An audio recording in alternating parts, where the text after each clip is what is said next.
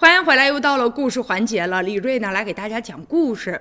现在呢，在咱们松花江畔有这样的一群人，他们每天呢就到江水当中呢去打捞垃圾，人们称他们为捞江人。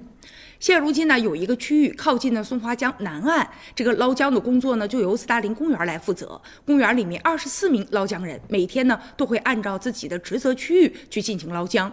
他们其中啊，有的是保洁工兼职的，有的呢是专职的。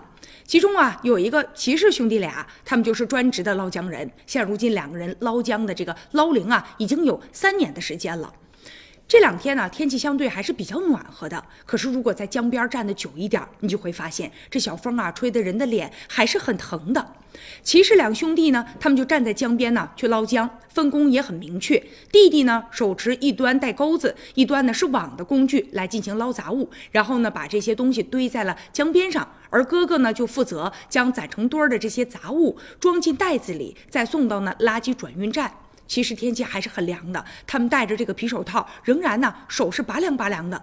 兄弟两个就讲说，目前他们每天呢五点多钟开始工作，晚上呢十七时下班，中午的时候才能休息一会儿。眼下打捞的这些垃圾啊，都是一些像塑料袋啊、泡沫呀、干枯的树枝为主。冬天的时候还会到冰封的江面上来进行清理，但有一些垃圾已经被冻住了，所以他们只能用工具来进行刨。